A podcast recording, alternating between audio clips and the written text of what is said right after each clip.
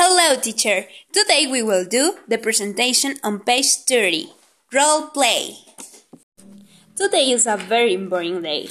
I don't want to do anything, but I would not be bad to go out.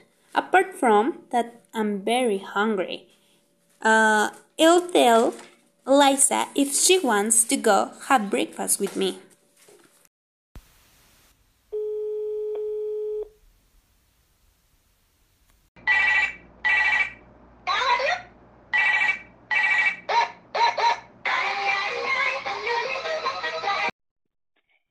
Hello. Hello, friend Liza. How are you? I'm Suri. Oh, hello. I am fine, thanks. What's going on?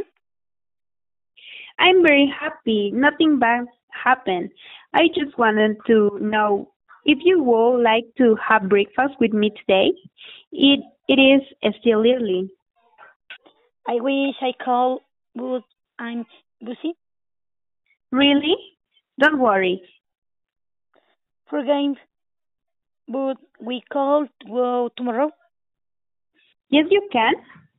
Yes. Okay. Would you like to go to breakfast early tomorrow then?